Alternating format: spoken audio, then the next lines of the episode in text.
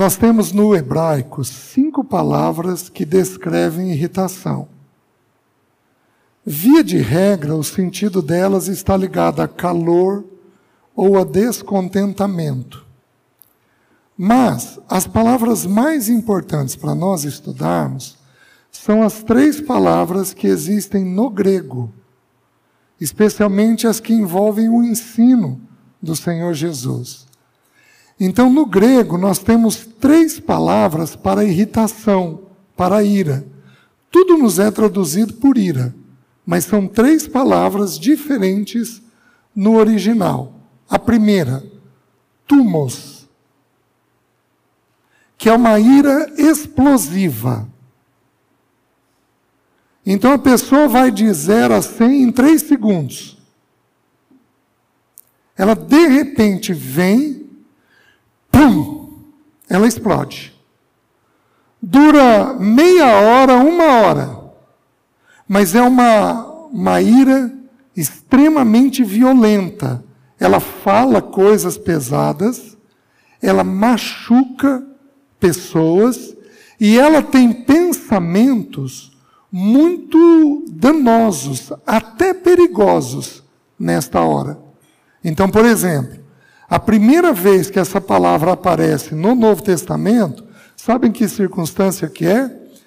Lembra quando os três reis magos foram até Herodes procurar o recém-nascido rei dos judeus? O que, que Herodes combinou com eles? Ah, depois que vocês virem, venham e me avisem onde ele está. Porque Herodes ia matar, porque só pode ter um rei. Como é que vai ter dois reis?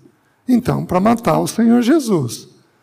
Então, os magos foram alertados pelo Espírito Santo de Deus e eles não foram até Herodes, eles foram embora. Então, o texto bíblico diz que Herodes ficou furioso. A palavra furioso ali é tumos. E ele mandou matar todas as criancinhas de dois anos para baixo, que é o tempo que correspondia mais ou menos ao nascimento do nosso Senhor. Então, é, a palavra ira, no tumus, ela é uma palavra, ela expressa um sentimento muito violento. A pessoa, em geral, não tem isso no dia a dia, mas ela tem isso de vez em quando. Então, de vez em quando, ela fica muito irritada. Há um tempo atrás, conversando com alguém, ela estava com o pé quebrado. Ela, eu virei e falei: O que, que houve? Ele falou: César, chutei a porta da geladeira. Tumos. Então, jogar coisa, quebrar coisa, é, é, ela tinha chutado a porta da geladeira num momento de ira muito grande. Você está entendendo? Então, esta ira é uma ira que corre o risco de machucar, de ferir pessoas. Essa é uma ira delicada. Ela ocorre esporadicamente, mas ela ocorre. Quem tem esse tipo de ira? Levanta a mão. Certo?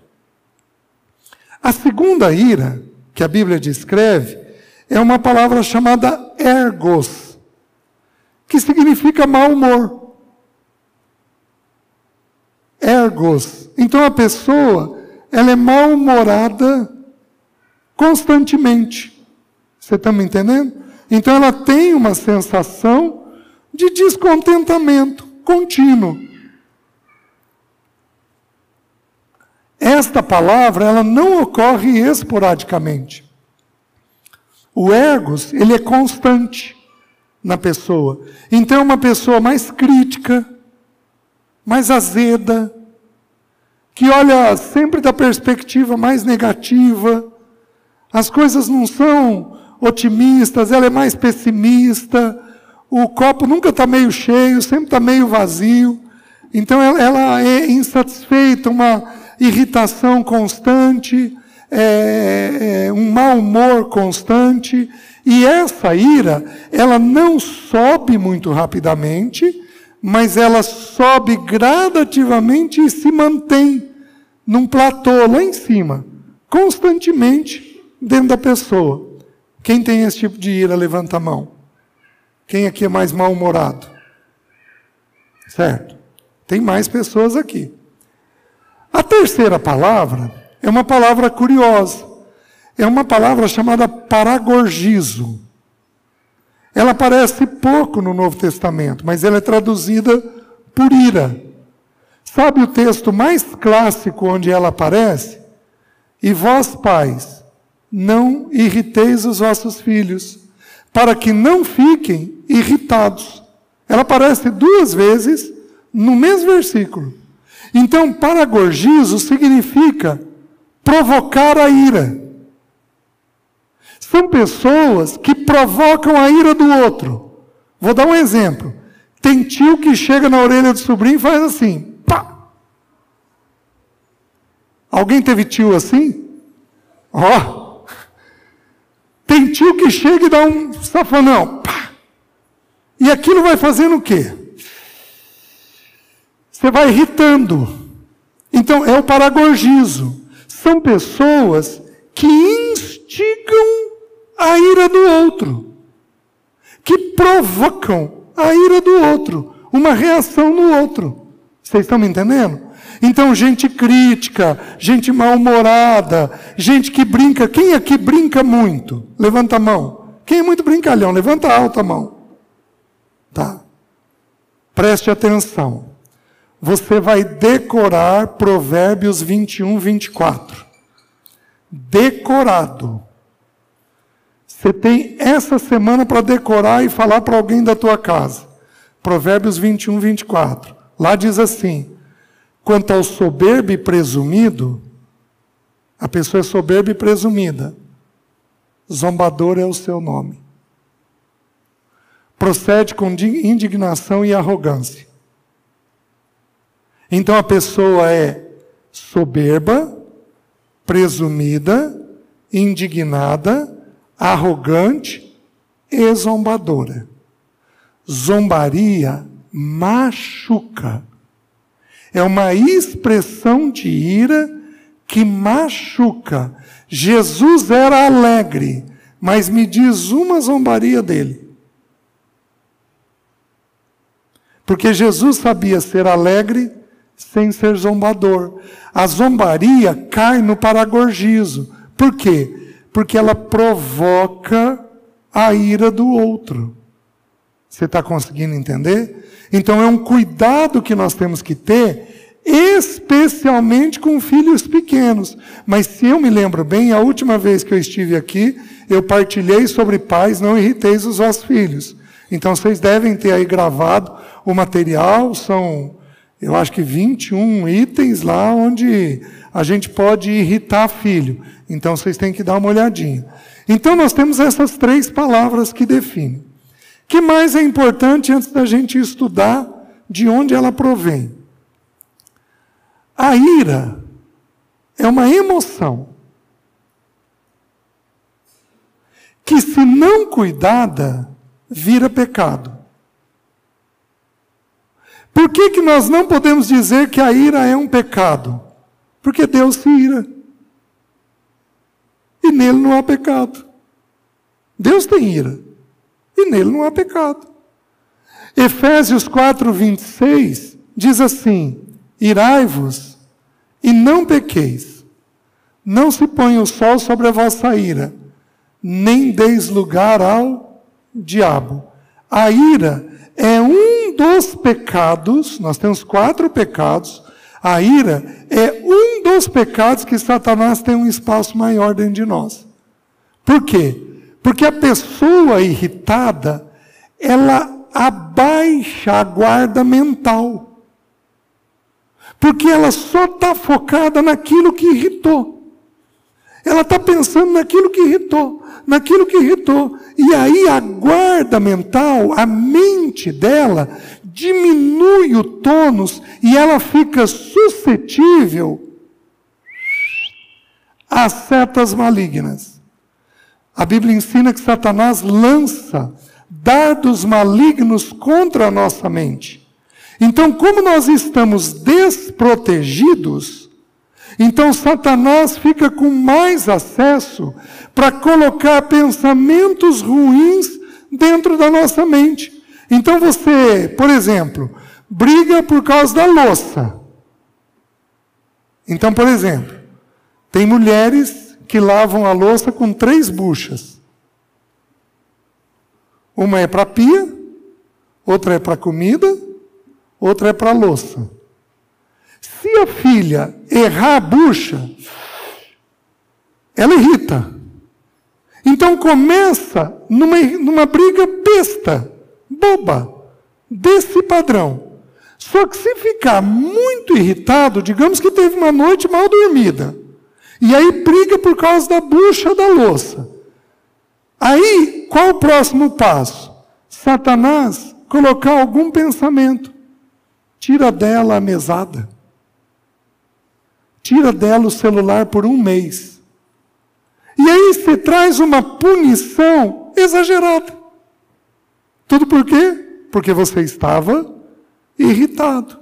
Meus queridos, você nunca discipline seu filho irritado, porque isso é pecado. A Bíblia diz assim, Provérbios 22, 8, que a vara da indignação falhará. Então você nunca pode disciplinar indignado. A indignação é a fase anterior da ira. Então, você tem que aprender a lidar com isso. Então, a Bíblia está ensinando: irai-vos e não pequeis. Existe uma ira que não decorre de pecado. Que ira é essa? É uma ira que não está ligada à emoção, mas está ligado ao tratar a situação. Então você não reage por emoção. Não. Você reage por entendimento. Às vezes a gente precisa de dois ou três dias para chegar nesse ponto e então ir lá e tratar a situação. Vocês estão me entendendo? A grande maioria das situações que a gente vive, a grande maioria, dois, três dias depois, passou a ira.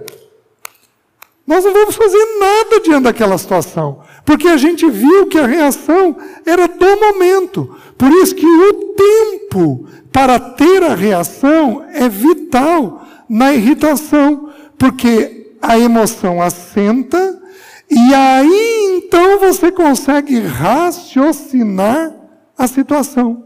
Por isso que a ira é uma emoção, a irritação, ela habita na emoção, então, falamos do medo, agora estamos falando da, da ira, podemos falar sobre a ansiedade, é tudo emoção.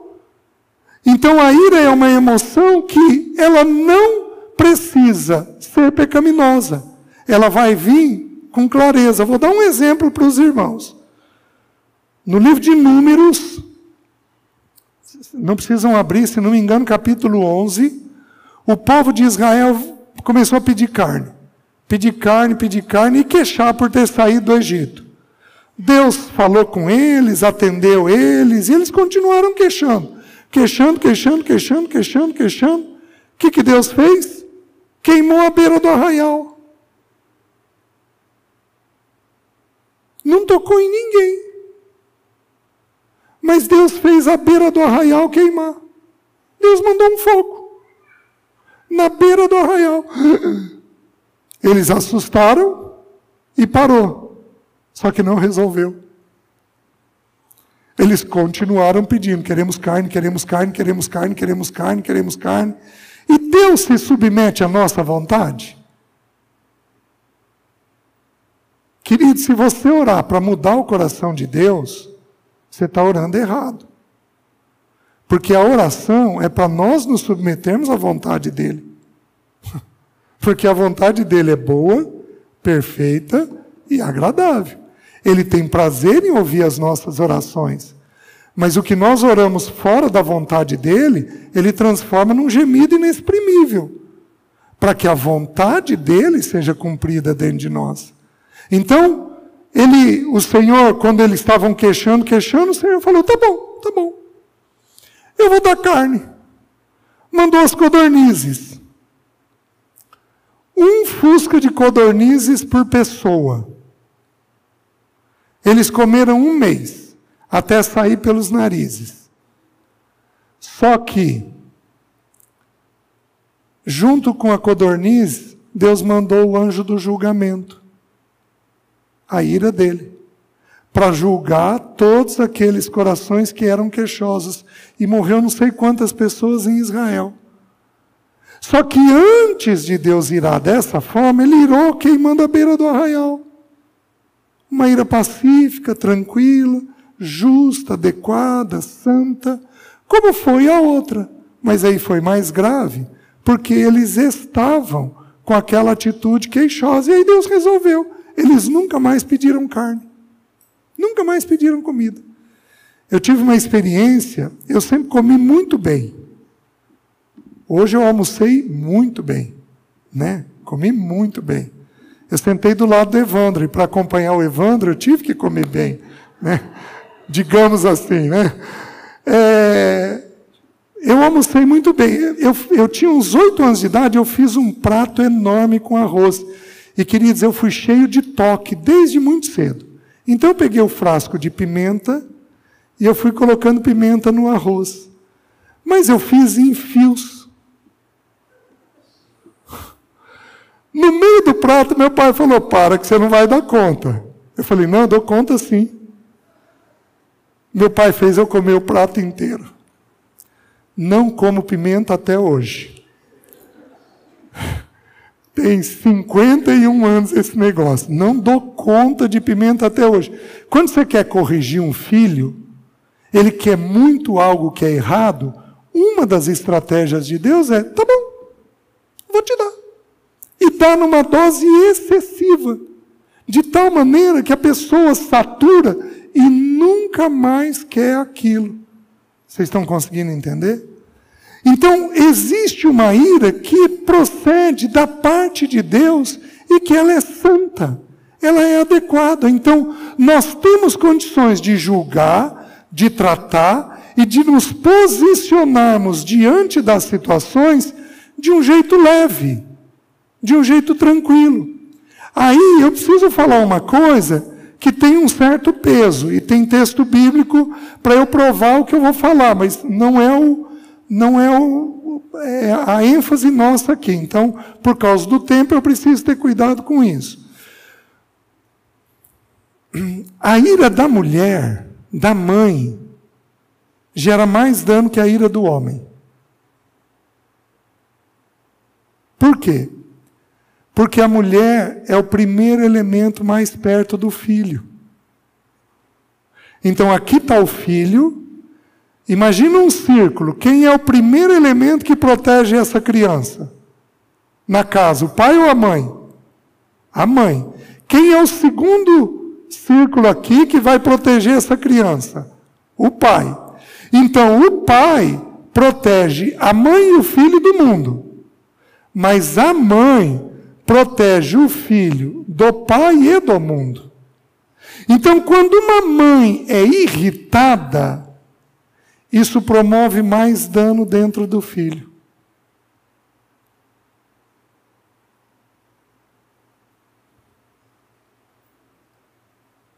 Quando um pai é irado, a mãe tem condições de proteger. Mas quando a mãe é irada, quem que vai proteger? Está diretamente ligado ao filho.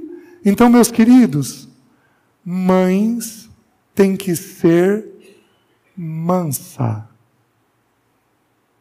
Por isso que a Bíblia diz que a mansidão na mulher tem grande valor diante de Deus. 1 Pedro 3, 4. A mansidão tem grande, projeta para mim, por favor, 1 Pedro 3, 4.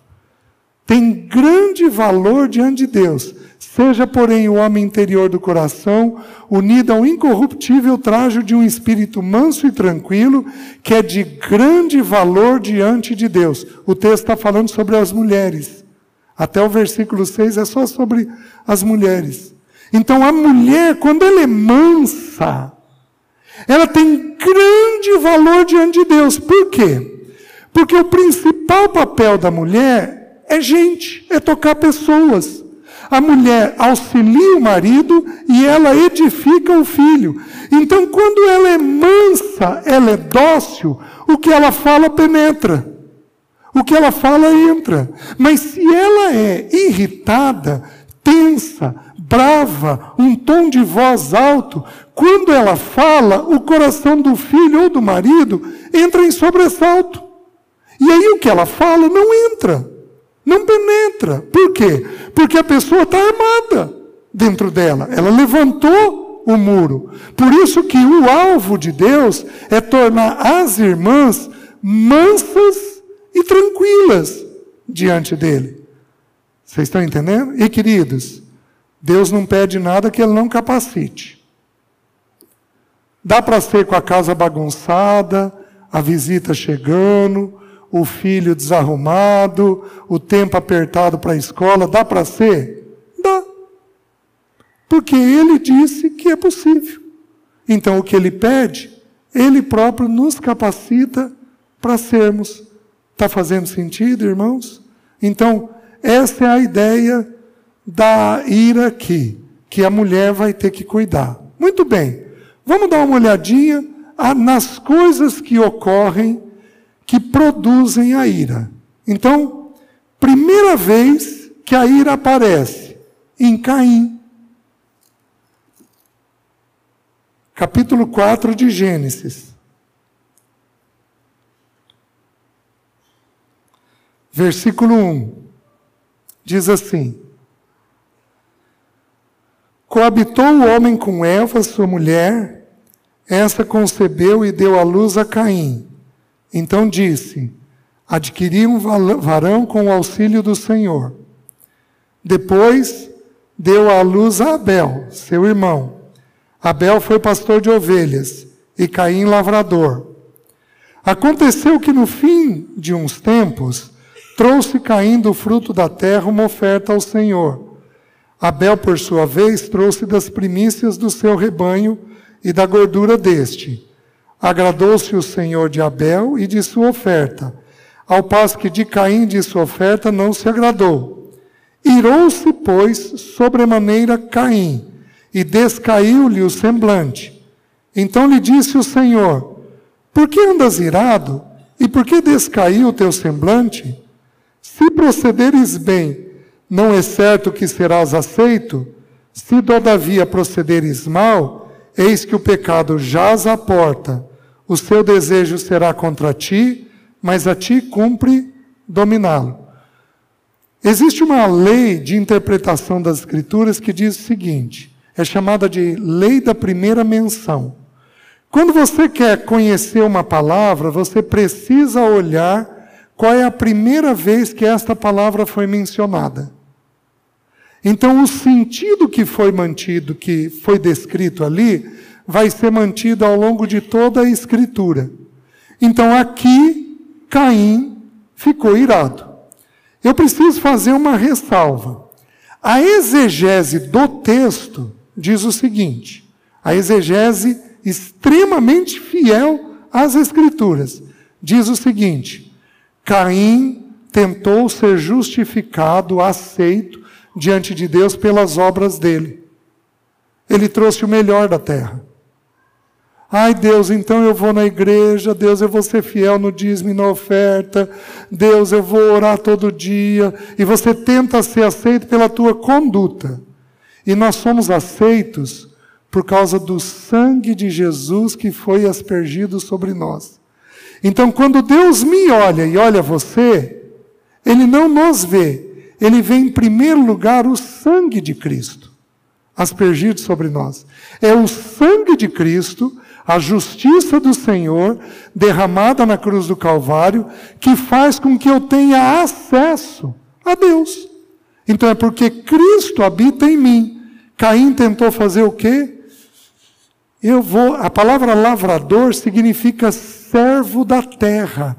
Ele era um escravo do trabalho. E ele disse o seguinte: Eu vou trazer para Deus o melhor que eu produzi. E ele foi e produziu e tentou ser aceito por isso. Abel teve um raciocínio diferente. Abel foi, matou um animal e ofereceu o sangue desse animal a Deus.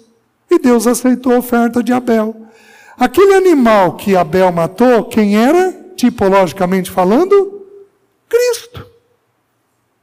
Então, da onde Abel concluiu isso? Lembra que para cobrir a nudez de Adão e Eva, Deus matou um animal? Então, Abel aprendeu com Adão e Eva que é pela morte de um animal, de um cordeiro, que ele era resgatado. O cordeiro tipificava Cristo. Então, Abel entendeu a justificação pela fé. Por isso que o livro de Hebreus diz assim, que a oferta de Abel nos fala até hoje. Fala da oferta dele, não fala dele. Fala da oferta que ele trouxe, porque ele compreendeu que a aceitação vinha por um, pelo sangue de um animal. Tudo bem, fiz a exegese adequada. Agora eu vou fazer uma exegese de aplicação do texto. O que, que eu quero mostrar para os irmãos? que ele ficou irado. Porque ele não foi aceito. Então eu estou dizendo para os irmãos que todo pensamento vai gerar uma determinada emoção. Mas aí, olha a conversa que Deus tem com ele. Deus vira para ele e diz assim: daqui eu concluo algo simples, que Deus visita o irritado. Amém? Deus fala com o irritado. Amém? Deus desce até Caim e diz assim: Caim, por que andas irado e por que descaiu o teu semblante? Ele tinha expressões. Quem aqui faz caras e bocas? Levanta a mão, quem faz caras e bocas? Olá! O que é cara e boca?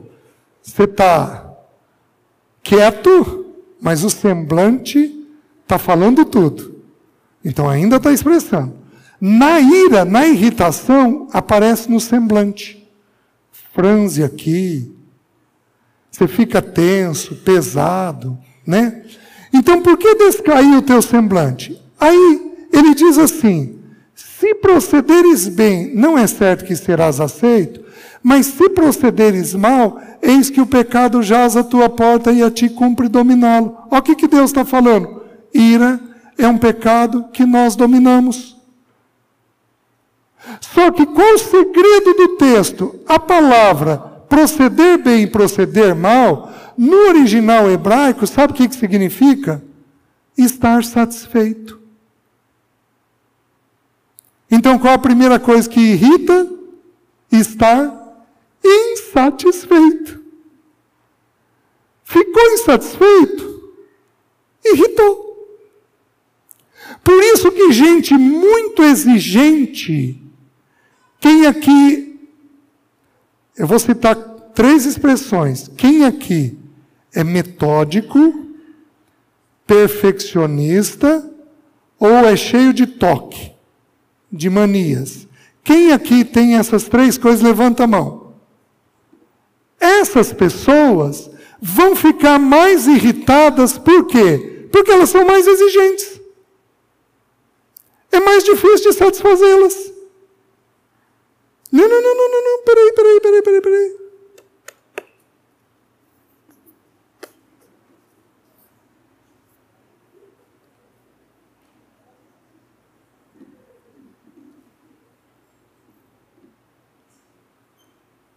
Agora eu posso começar. Eu fui assim. Meus filhos sofreram na minha mão.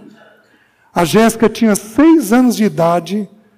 Ela virou para mim e falou assim: Papai, eu não sei porquê, a minha mente diz que tudo que minha mão direita fizer, a esquerda tem que repetir. Toque, com seis anos de idade. Por quê? Senta assim, pega o garfo assim, segura assim, não é desse jeito, é desse jeito. Quem é assim, Estou falando com o maior respeito do mundo. É um chato. Eu fui um chato. Porque você se torna tão exigente, tão exigente, que você traz um peso. Então, o que, que ocorre? Insa ficou insatisfeito, vai gerar irritação. Está fazendo sentido para os irmãos? Então, o que, que nós precisamos fazer? Desenvolver uma atitude de gratidão. Tem, amém, Senhor, obrigado. Não tem, amém, Senhor, muito obrigado. Porque a gratidão é um antídoto natural da insatisfação. Vocês estão me entendendo? Em momentos difíceis, meus irmãos, arranque um obrigado, mas do fundo da alma. Eu tive momentos muito difíceis nos últimos anos. Às vezes à noite, quando eu chegava em casa, Senhor, muito obrigado, mas saía lá do fundo. Por quê? Porque se eu não tenho essa atitude, eu corro, corro o risco de ter queixa. Meus queridos, você tem um pai perfeito. O teu pai celeste é perfeito? Você tem certeza que Deus Pai é um Deus perfeito para você? Amém? Te falta algo? Por que você está queixando? A queixa, a insatisfação, fere a paternidade de Deus, porque nós estamos dizendo para Deus que Ele não está sendo o Pai que deveria ser na nossa vida. Então a primeira coisa que irrita a gente é quando você não tem aceitação e tem insatisfação. Então a ideia aqui é a ideia da insatisfação. Pensamentos de insatisfação geram atitudes de irritação. Tudo bem? Só que eu preciso falar uma coisa. Eu tenho aqui um sistema familiar. Nesse sistema familiar, eu tenho um problema. Por quê? Porque o pai teve medo. E o filho teve o quê? Ira. Vocês estão me entendendo? Vem aqui para mim um pouquinho, Juliano. Deixa eu te usar. Eu sou pai do Juliano. Certo? Eu, vou, eu tenho medo que ele seja atropelado. Tá? Então, eu vou atravessar a rua, me dá tua mão. Eu vou pegar na mão dele e vou fazer isso daqui. Sentiu? A criança sente a minha atenção, o medo produzindo irritação. Ai, pai, Está doendo. Se o meu medo for muito grande, eu faço isso daqui. Ah, vocês estão rindo porque o exemplo entrou, né? Eu faço isso daqui para atravessar a rua. Ele vai se sentir exposto, envergonhado e vai ficando irritado. Pais com medo produzem filhos irritados. Obrigado. Faz sentido para os irmãos? Então, se por um lado eu tenho que trabalhar a ira e o que o pensamento que promove a ira, eu também vou ter que trabalhar o medo no sistema familiar. Queridos, como eu falei para vocês, eu tive muito medo. É óbvio que os meus filhos iam ter reações ruins por causa disso, porque eu tive muito medo. Um dos riscos de, riscos de pessoa, de pais medrosos, é explicar demais as coisas para os filhos. É falar em demasia as coisas para os filhos. Fica arriscado isso daí. Né? Porque aí enche a cabeça de informação que o filho não tem condições de lidar. Por quê? Porque toda informação vai ser produzido uma emoção decorrente daquilo. Então, primeira coisa que produz a irritação, a insatisfação. Segunda coisa que produz a irritação, medo. Como eu dei agora, eu dei o exemplo de Adão. Mas deixa eu dar para vocês o exemplo de Saul. 1 Samuel 18. Abram lá, por favor. 1 Samuel capítulo 18.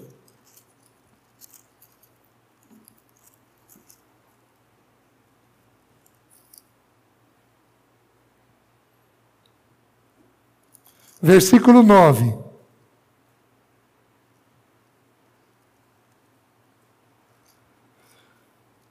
Daquele dia em diante, Saul não via Davi com bons olhos. Então Saul não viu Davi com bons olhos. No dia seguinte, um espírito maligno da parte de Deus se apossou de Saul, que teve uma crise de raiva em casa. Irai-vos e não pequeis, não se põe o sol sobre a vossa ira, nem deis lugar ao diabo. Vocês estão vendo? Alguns irmãos vão pegar esse texto e vão dizer o seguinte: um espírito tem espírito de raiva. Raiva é obra da carne, não do diabo. Raiva é obra da carne. Olha o que, que, diz o Novo Testamento: as obras da carne são conhecidas e são prostituição, impureza, lascívia, adultério. Aí olha a sequência: iras, porfias, ciúmes, dissensões, facções. Todo tipo de briga é obra da carne. O que, que aconteceu com Saul? No dia anterior, ele começou a ver Davi com maus olhos, e aí abaixou a guarda, um espírito maligno começou a colocar pensamentos na mente dele, e aí a raiva veio para fora. E aí diz assim: é, e Davi, como nos outros dias, dedilhava a harpa, Saul, porém, trazia na mão uma lança que arrojou, dizendo: Encravarei a Davi na parede. Porém, se des...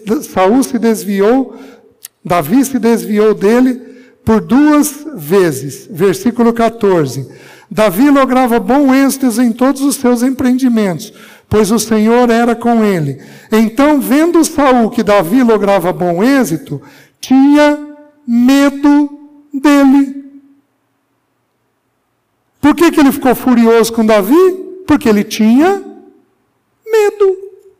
Se eu parar para pensar, foi o mesmo problema de Caim, porque ele tinha sido rejeitado pelo Senhor e Davi tinha sido aceito como rei. Então a questão da insatisfação, da rejeição, pode produzir ira dentro de nós. Meus queridos, preste atenção. Você não vai conhecer a vida de Jesus se você não for desprezado. Você não vai entender a natureza da vida do nosso Senhor se você não for desprezado. Você precisa ser desprezado para viver e entender aquilo que é a vida do Senhor. Eu tive uma experiência, é, muitas experiências de desprezo. E queridos, elas não são para nos é, abater, elas precisam nos, nos edificar. Por quê? Porque a vida do nosso Senhor foi cheia de desprezo e rejeição. Então ele se sentia desprezado e rejeitado, mas nem por isso ele ficou irado, porque ele sabia que ele era aceito por Deus Pai. Então, medo é a segunda coisa que produz irritação. Fez sentido até aqui? Deixa eu ir um pouquinho mais. 1 Samuel 20, versículo 31 a 33.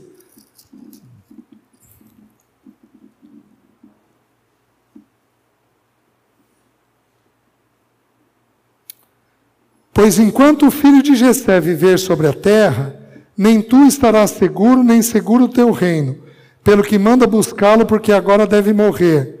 Então respondeu Jonatas a Saul, seu pai, e lhe disse: Por que há ele de morrer? O que fez ele? Então Saul atirou com a lança para o ferir. Com isso entendeu Jonatas que de fato seu pai já determinara matar Davi. Queridos, medo. Medo de não ser aceito. Vocês estão entendendo? Nós vivemos hoje casos e mais casos de feminicídio. É essas duas histórias que eu estou contando para vocês. Medo de não ser aceito. Aí o sujeito ira e Satanás joga um monte de pensamento ruim que ele dá vazão a tudo isso. Obviamente que o pecado é dele, porque é uma obra da carne, mas sutilmente induzido por Satanás. Então, segunda coisa. Terceira coisa, que pode gerar é, ira, rigidez. Então vamos de novo. Quem aqui é rígido, metódico, perfeccionista ou que tem toque? Levanta a mão. Então, esses irmãos vão sofrer mais com um processo de ira. Ah, tem uma coisa importante que eu estou esquecendo de dizer. Existem duas, duas formas de expressar a ira: para fora e para dentro. Tem pessoas que explodem, e tem pessoas que implodem. Quem aqui costuma somatizar, pôr no corpo as suas coisas? Levanta a mão. Olha lá.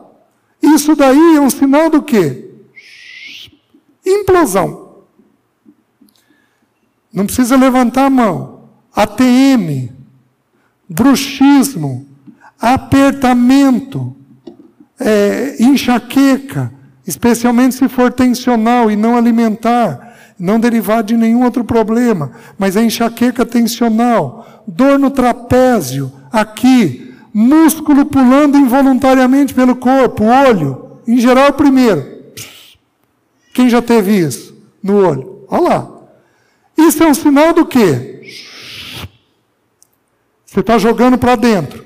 Então você não está explodindo, mas você está implodindo. Queridos, isto é ira do mesmo jeito. Só não tem expressão para fora. Aí você judia do seu corpo. Tem um dano menor relacional? Tem. Tem um dano maior no corpo? Tem. Porque é como funciona. Então, a rigidez é uma pessoa que tem que sair mais ou menos do jeito dela. Eu vou, eu vou pedir para você fazer um, um exercício, se for possível. Põe a mão na tua perna e faz esse movimento aqui. Faz esse movimento. Tá bom. Tranquilo. Olha a pessoa rígida. Enrijece o braço. Agora faz o movimento. Cansativo?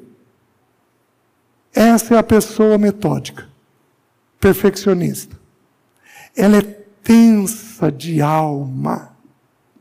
Ela não é leve, nem com ela, nem com os outros. Ela é tensa dentro dela. E isso judia dela.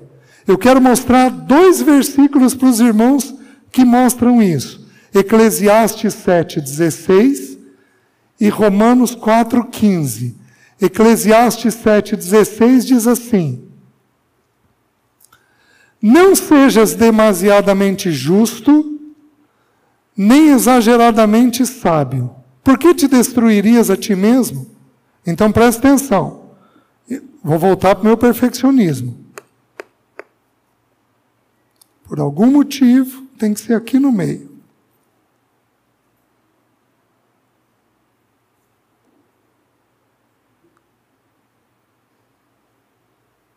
perfeito. Não sejas demasiadamente justo. E aí, o, Evandro vem conversar comigo e eu vou ser capaz de explicar para ele por que tem que ser assim. Evandro, presta atenção. Aqui me obriga a ficar bem rente ao púlpito. Eu fico bem centrado, eu não fico andando, não vai dar problema para a câmera, nem exageradamente sábio. Gente, o sujeito rígido, ele explica tudo. Para eu não adoecer, deixa eu voltar aqui. Cadê o. Eu pego. Obrigado, irmão. Eu não brinco mais com isso, não, gente. Deixa eu voltar aqui nas minhas bagunças. Né? Alessi dizia que não via a hora de eu me aposentar porque ela dizia que não tem diarista igual eu.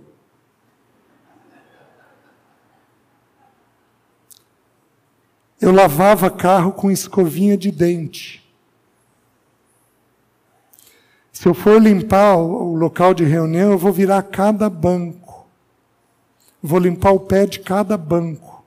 Na minha cabeça tem que ser assim para estar tá organizado. Hoje não é mais assim.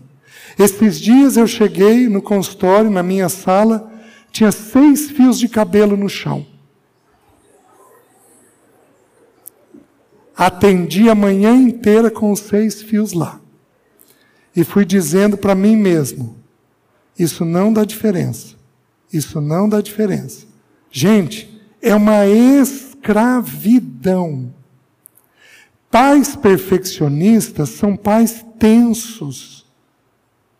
Então não sejas demasiadamente justo, nem exageradamente sábio, por que te destruirias a ti mesmo? Então a rigidez, ela tensiona o ambiente da casa, porque só pode sair de um jeito.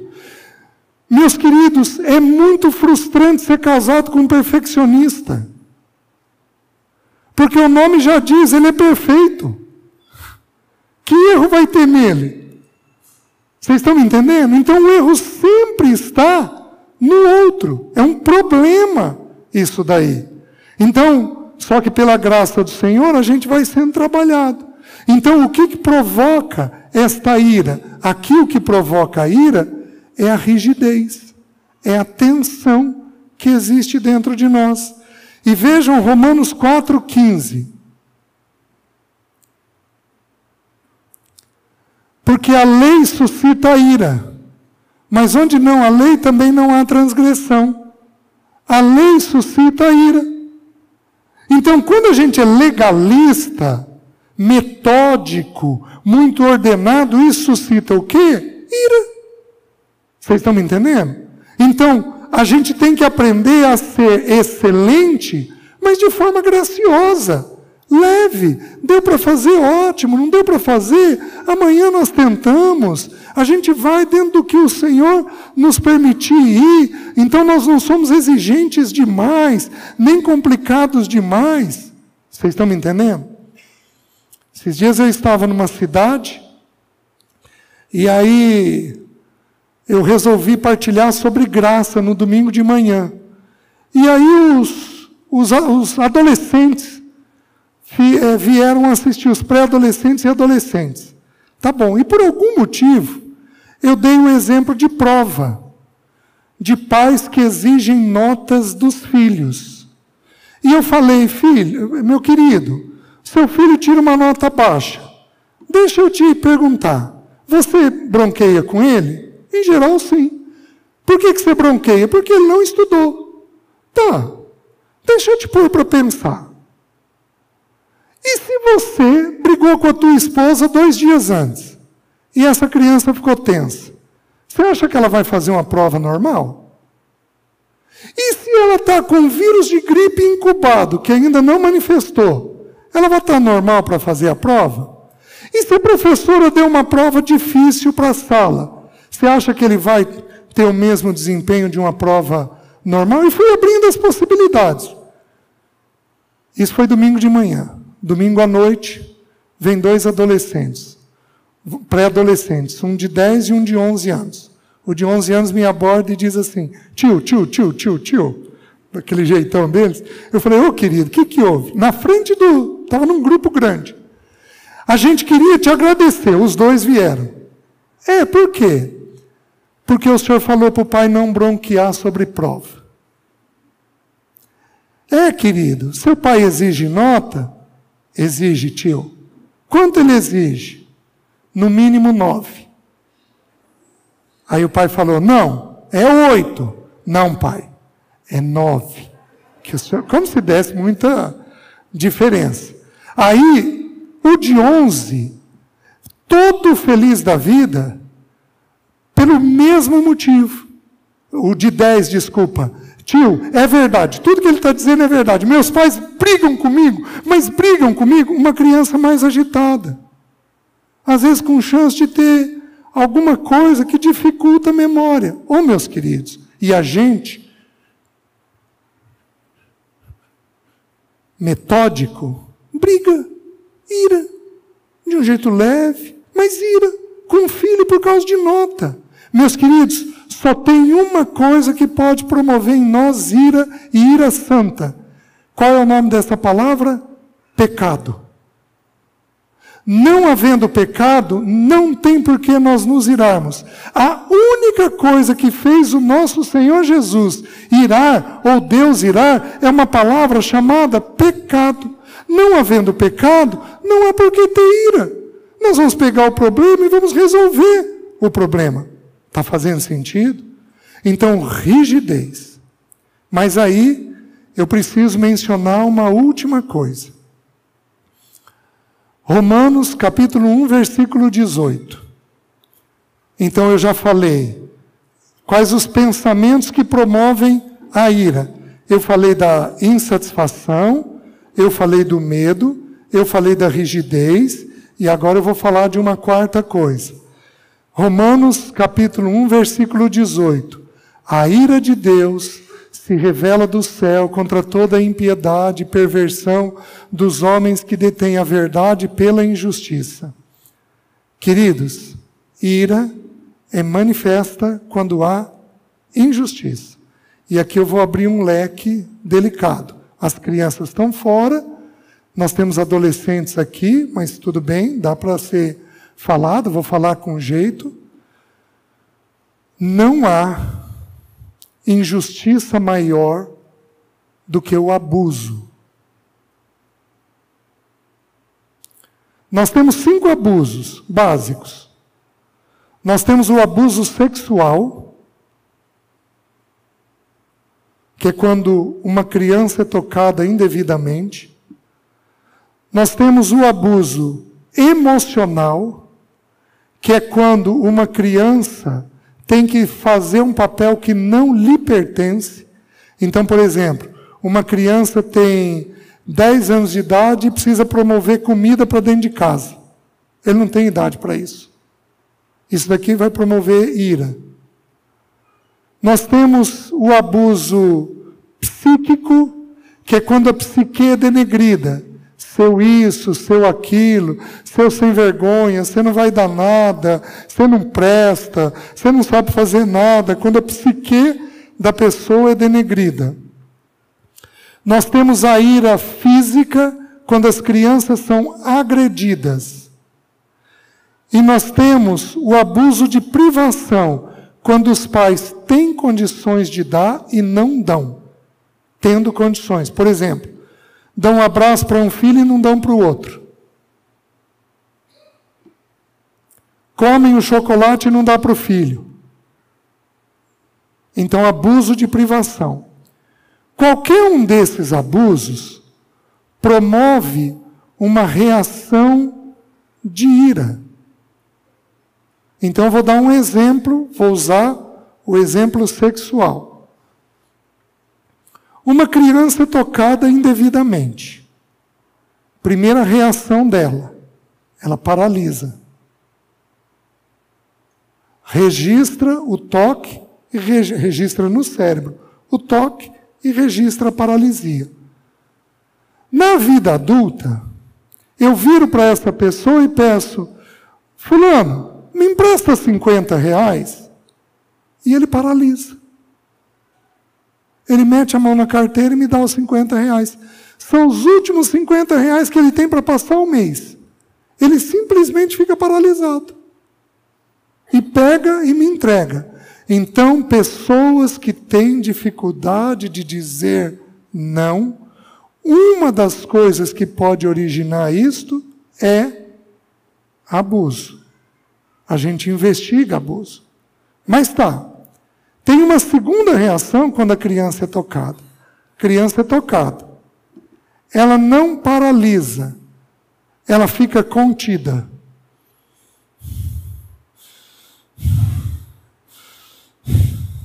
Ela está morrendo de raiva da situação, mas não manifesta.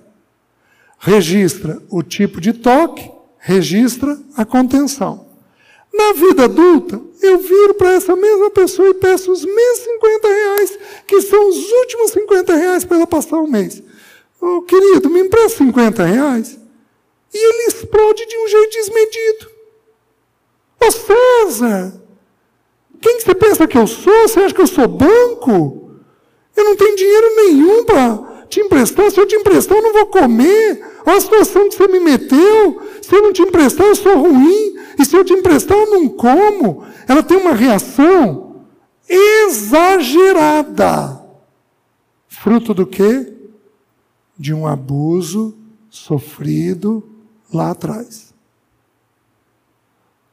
Então você vai precisar parar e vai precisar, você que tem ira, você vai precisar parar e vai ter que perguntar para o Senhor se houve algum tipo desses cinco abusos. Porque aí deriva dali, aí, o que que ocorre? Quem aqui lida mal com injustiça? Levanta a mão. Levanta alto a mão. Ao ver injustiça, fica inflamado. Deixa eu te dizer uma coisa.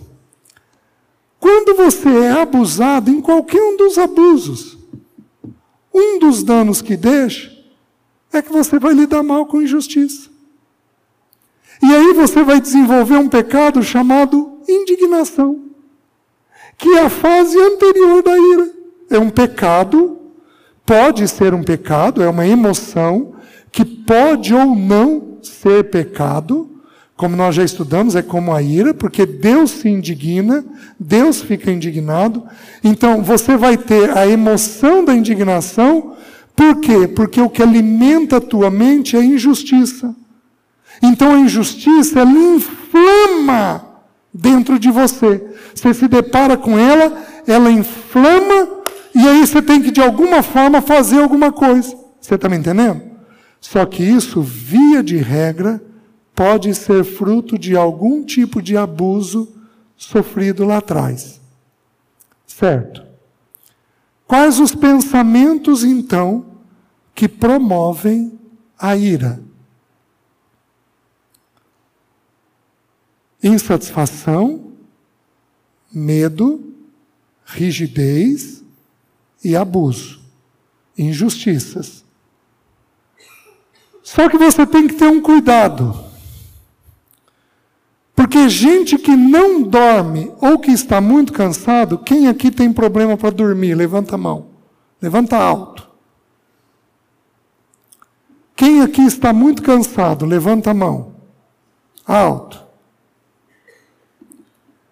Quem está cansado ou não dorme bem, tem mais chance de ter ira. Porque o corpo é dependente do descanso e do sono. Então a primeira coisa que o Espírito faz, vai colocando essas coisas em ordem. Lembra de Elias na crise? Lembra que o anjo falou: come e bebe? E o que mais ele estava fazendo, que o anjo não recriminou? Ele estava dormindo. Por quê, meus queridos? Porque quando você está esgotado, você precisa dormir. Quando você está é, é, tá muito cansado, você precisa descansar, porque senão nós não resolvemos a questão da ira. Então, os irmãos que têm, que têm ira vão ter por esses quatro motivos. Mas o cansaço e o sono são facilitadores desses quatro motivos virem para fora. Amém? Amém? Que, que eu não vou falar? A ansiedade vai ficar, a tristeza, da onde deriva a emoção da tristeza, angústia e culpa. Essas quatro emoções vão ficar para um outro momento, tá bom?